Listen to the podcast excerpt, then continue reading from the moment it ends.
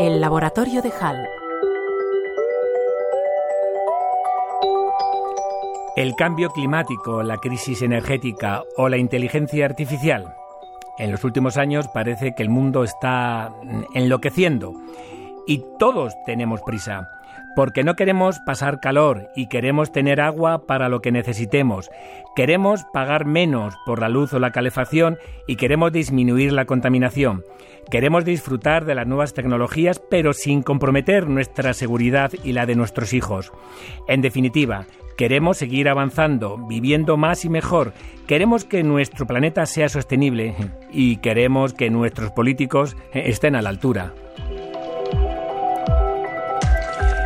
Si ser científico nunca ha sido fácil, seguramente ser político es cada vez más difícil.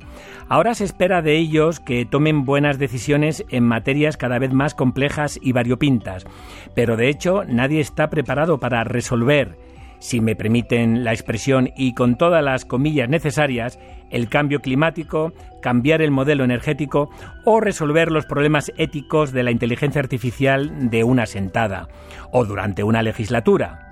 Cierto es que vamos mm, tarde en muchos temas, pero no es menos cierto que las decisiones que uno puede tomar desde la política nunca fueron fáciles de tomar.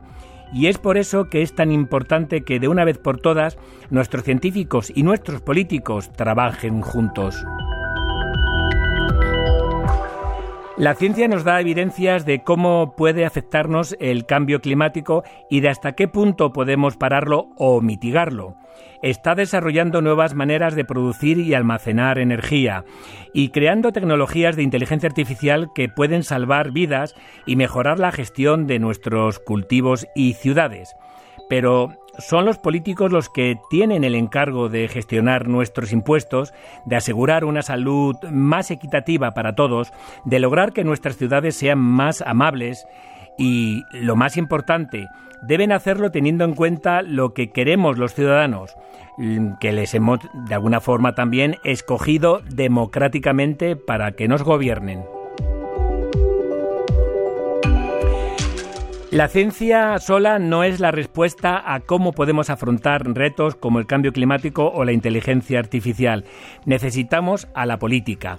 Debemos pedir a nuestros políticos que actúen y la política puede beneficiarse y mucho de lo que aprendemos a través de la ciencia.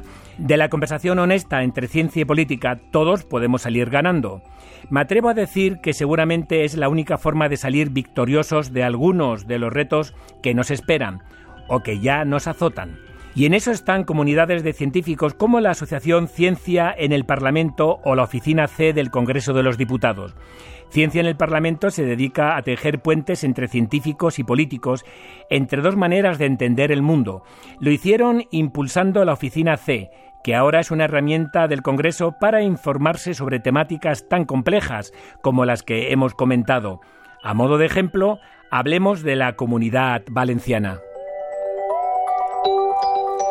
En su afán por seguir tejiendo puentes, Ciencia en el Parlamento ha logrado emparejar a científicos y políticos de diferentes municipios de la Comunidad Valenciana y del Scors. Con ellos empieza una conversación de mucho valor sobre energía y sostenibilidad en la región. Unos entienden mejor que nadie el ciclo del agua o están desarrollando nuevas baterías basadas en hidrógeno. Otros conocen mejor que nadie las necesidades de su municipio o de su comunidad. Ahora toca conocerse y ganar confianza en el trabajo del otro.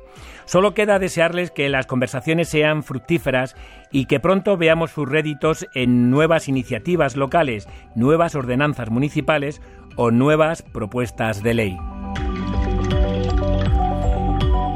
Y ya sabe, si se perdió algo puede volver a escucharnos en los podcasts de Radio Nacional de España, desde el Laboratorio de HAL José Antonio López Guerrero, Departamento de Biología Molecular de la Universidad Autónoma de Madrid, Radio 5, Todo Noticias.